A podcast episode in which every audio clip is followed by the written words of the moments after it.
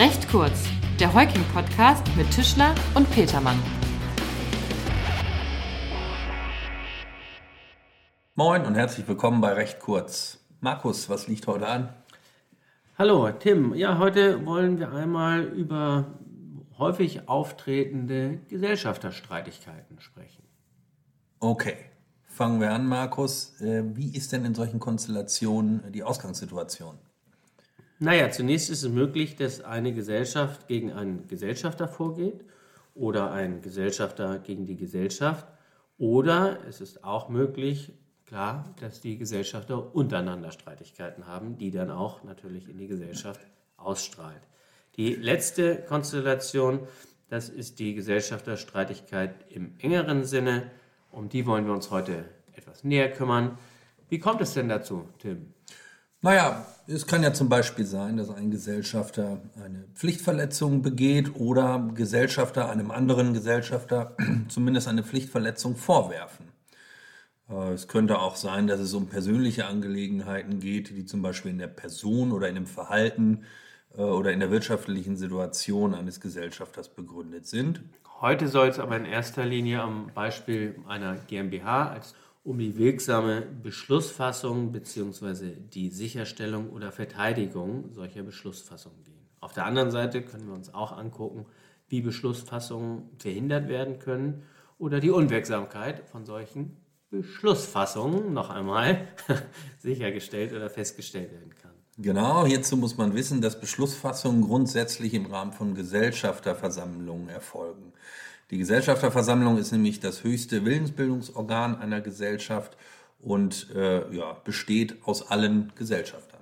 In der Beratung ist es hierbei insbesondere wichtig, ganz am Anfang festzustellen und auszuloten, wie die Ziele definiert werden. Ja gut, Markus, das ist ja nichts Neues. Das trifft ja auf äh, Rechtsberatung generell zu, würde ich sagen. Ne? Das ist schon klar. Vielen Dank für den Hinweis. Aber vorwiegend, vorwiegend sollten wir zunächst die wirtschaftlichen Implikationen analysieren, um dann herauszufinden, wie die Auswirkungen für den Mandanten und auch für die Gesellschaft selbst sind. Wichtig ist es auch, dass die Beteiligungssituation genau überprüft wird.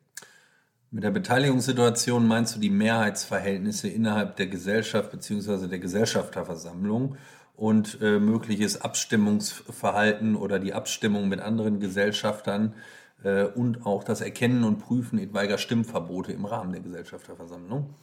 Ja, ganz genau so ist es. Denn eine wichtige Weichenstellung sind diese Mehrheitsverhältnisse. Habe ich die Mehrheit oder habe ich die Minderheit in einer Gesellschafterversammlung?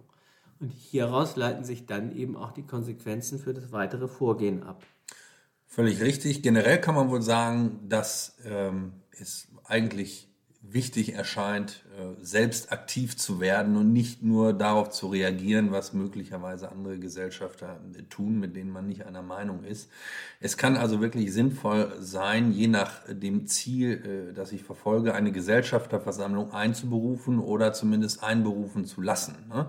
Andererseits kann es natürlich dann auch mal sinnvoll sein, als Minderheitsgesellschafter so richtig lästig zu werden und äh, zum Beispiel Auskunftsansprüche äh, nach 51a GmbH-Gesetz geltend zu machen. Von enormer Bedeutung, Tim, ist auch, dass man etwaige Schritte der Gegenseite antizipiert. Jetzt wirst du gleich wieder sagen, das ist doch immer so. Ja, das mag sein, aber insbesondere hier ist es sehr wichtig, darauf zu achten. Gleiches gilt für die Einleitung und Einberufung von Gesellschafterversammlungen. Hier sollte man vorwiegend darauf achten, nicht schon Formfehler zu begehen, denn dann macht man es der Gegenseite sehr einfach, gegen etwa gefasste Beschlüsse vorzugehen. Absolut. Zuständig, häufige, häufige ja. Haftungsfalle. Okay, ich hoffe, du sprichst nicht aus eigener nein, Erfahrung. Nein. nein, zuständig für die Einberufung ist grundsätzlich die Geschäftsführung. Ne? Es kann allerdings auch ein Einberufungsverlangen durch die Gesellschafter oder einen Gesellschafter gestellt werden. Ähm, bei der Einberufung sind weiterhin Einberufungsfristen zu beachten. Es muss zudem auch beachtet werden, dass das Bewirken der Einladung gewissen Formerfordernissen Erfordernissen unterliegt. Also die Einladung hat grundsätzlich per Einschreiben zu erfolgen und die Beschlussgegenstände sind anzukündigen. Hintergrund ist der, dass sich die Gesellschafter auf die Beschlussfassung vorbereiten mhm. sollen. Und das ist umso notwendiger, je gewichtiger der jeweilige Gegenstand ähm, der Tagesordnungspunkte ist. Ja. Und äh, die Teilnehmer, wir sagten es vorhin schon, äh, der Gesellschafterversammlung sind die Gesellschafter, die sich aber äh, auch äh, vertreten lassen können, jedenfalls vorbehaltlich etwaiger anderslautender Regelungen in der Satzung. Wenn ein Vertreter geschickt wird, sollte dieser in jedem Fall eine Originalvollmacht bei sich haben, um etwaige Formfehler zu vermeiden. Genau, du spielst auf den äh, sich lästig machenden Gesellschafter an, der daraus vielleicht ein bisschen Honig zieht. Dann, äh, wenn ordnungsgemäß einberufen worden ist, äh, sollte man zu Beginn der Gesellschafterversammlung die Beschlussfähigkeit prüfen, das heißt äh, die erforderliche äh, Mindestteilnehmerzahl feststellen. Völlig richtig. Allerdings ist darauf hinzuweisen, dass es auch dann, wenn eine Gesellschafterversammlung wegen Nichterreichen eines Forums nicht beschlussfähig ist, dass dann in den allermeisten Fällen die Möglichkeit besteht, eine sogenannte zweite Gesellschafterversammlung einzuberufen, die dann in jedem Falle beschlussfähig ist, unabhängig vom Erreichen eines Quorums. Denn ja, in den allermeisten Fällen gibt es dazu ja besondere Satzungsregelungen. Nicht? Auch das ist wiederum richtig. Ein häufiger Streitpunkt ist unter anderem auch die Versammlungsleitung. Der Versammlungsleiter wird grundsätzlich mit einfacher Mehrheit gewählt oder durch Satzung bestimmt. Die Versammlungsleitung ist deshalb so entscheidend, weil der Versammlungsleiter während der Versammlung auch über Stimmverbote zu befinden hat und grundsätzlich Beschlussfeststellungskompetenz haben kann. Genau, wichtig ist die Beschlussfeststellungskompetenz aber auch deswegen, weil die Beschlussfeststellung konstitutiv ist ja, und daher nur durch Gerichtsurteil aufgehoben werden kann. Andererseits muss sich bei vielen einer Beschlussfeststellung durch Gerichtsurteil die Beschlussfeststellung herbeiführen. Daraus erklärt sich auch, warum die Protokollführung so wichtig ist, da diese nämlich äh, bei Gericht gegebenenfalls entscheidende Beweisfunktion haben kann. Dies gilt auch für einstweilige Verfügungsverfahren. Daher sollte die Protokollführung grundsätzlich immer selbst erfolgen, auch wenn offiziell jemand anderes als Protokollführer bestimmt wird. Sinnvoll ist daher, ein eigenes Protokoll zu erstellen. Okay. Äh, für die Beschlussfassung vielleicht noch so viel dazu ist von entscheidender Bedeutung auch, wie die Mehrheitsverhältnisse sind natürlich. Häufig reicht für die Beschlussfassung eine einfache Mehrheit aus. In bestimmten Fällen äh, ist eine qualifizierte Mehrheit allerdings auch erforderlich. Ein weiterer häufig vorkommender Streitpunkt ist das sogenannte Stimmverbot. Zum Beispiel besteht ein Stimmverbot grundsätzlich bei einer ordentlichen Abberufung eines Geschäftsführers nicht. Bei einer außerordentlichen Abberufung kann allerdings ein Stimmverbot bestehen. Gleiches gilt für die Ausschließung oder auch das einschneidendste Mittel, äh, die Einziehung aus wichtigem Grund. Markus, wenn wir hier über Stimmverbote sprechen, bei der Abberufung des Geschäftsführers, äh, wen würde denn ein Stimmverbot treffen? Den Geschäftsführer, der zugleich Gesellschafter ist. Ne? Genau so ist es. Die, ja. die Konstellation ja. meinst du genau. Nur, dass wir das nochmal klarstellen vielleicht.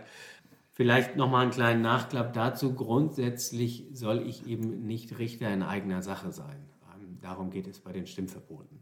So ist es zumindest in 47 GmbH-Gesetz geregelt. Beschlüsse werden dann, wenn sie denn gefasst worden sind, in der Form umgesetzt, dass sie erstellt, unterzeichnet und mit dem Protokoll versandt werden. Grundsätzlich sind diese durch den Protokollführer und den Versammlungsleiter zu unterzeichnen.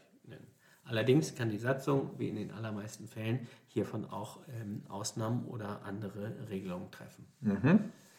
Ähm, bei, der, bei bestimmten Beschlüssen, ähm, wie zum Beispiel bei der Änderung der Geschäftsführung oder auch bei der Einziehung äh, von Geschäftsanteilen oder der Ausschließung von Gesellschaftern, ist zusätzlich auch eine Eintragung im Handelsregister erforderlich. Und um ungeliebte äh, Beschlussgegenstände oder Beschlüsse und deren Umsetzung zu vermeiden, ist es möglich, in prozessualer Hinsicht Schutzschriften oder Anträge auf Erlass einer einstweiligen Verfügung bei dem zentralen Schutzschriftenregister oder auch bei dem zuständigen Registergericht zu beantragen. Ja, weiter. Ähm, Beschlüsse, die besonders schwerwiegende Mängel äh, aufweisen, können gegebenenfalls nichtig sein.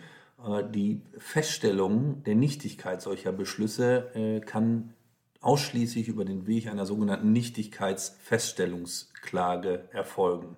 Das ist zum Beispiel dann der Fall, wenn ein Gesellschafter eine Einladung nicht erhalten hat oder falsche Angaben zu Ort und Zeit der Versammlung in der Einladung enthalten waren. Gegen alle anderen Beschlüsse besteht die Möglichkeit, im Rahmen einer Anfechtungsklage vorzugehen. Ein Nichtigkeitsgrund liegt dann nicht vor. Der Beschluss ist aber gegebenenfalls rechtswidrig, weil zum Beispiel ein wichtiger Grund für eine Abberufung eines Geschäftsführers oder eine Einziehung eines Gesellschafteranteils nicht vorliegt. Wenn eine Beschlussfeststellung rechtswidrig nicht erfolgt ist, weil zum Beispiel die Versammlungsleitung den Beschluss nicht festgestellt hat, ist äh, dieser Beschluss durch eine positive Beschlussfeststellungsklage festzustellen. Sämtliche Klagen, das nur zur Klarstellung, können aber auch miteinander kombiniert werden. Mhm. Und äh, weiterer Hinweis bei der GmbH sind sämtliche dieser Klagen gegen die Gesellschaft gerichtet. Dies führt dazu, dass der Klagende, soweit er noch Gesellschafter ist, auch die in diesem Fall gegnerischen Kosten im Umfang seiner eigenen Beteiligung natürlich mitzutragen hat.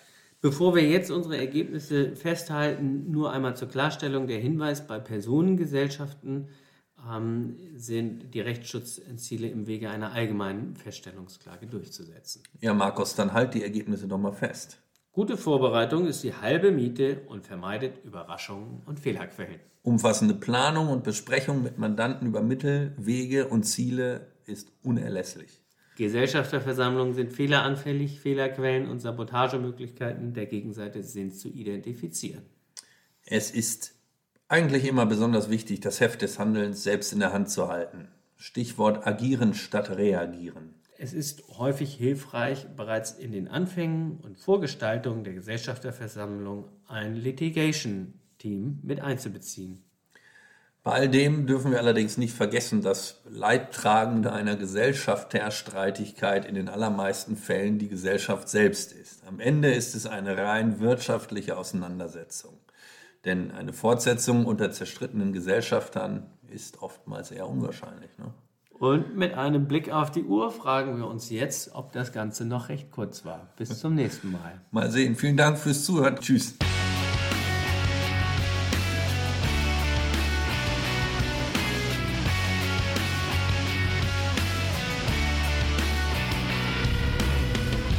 Das war recht kurz, der Heuking-Podcast von und mit unseren Rechtsanwälten Tischler und Petermann. Sie erreichen uns unter heuking.de.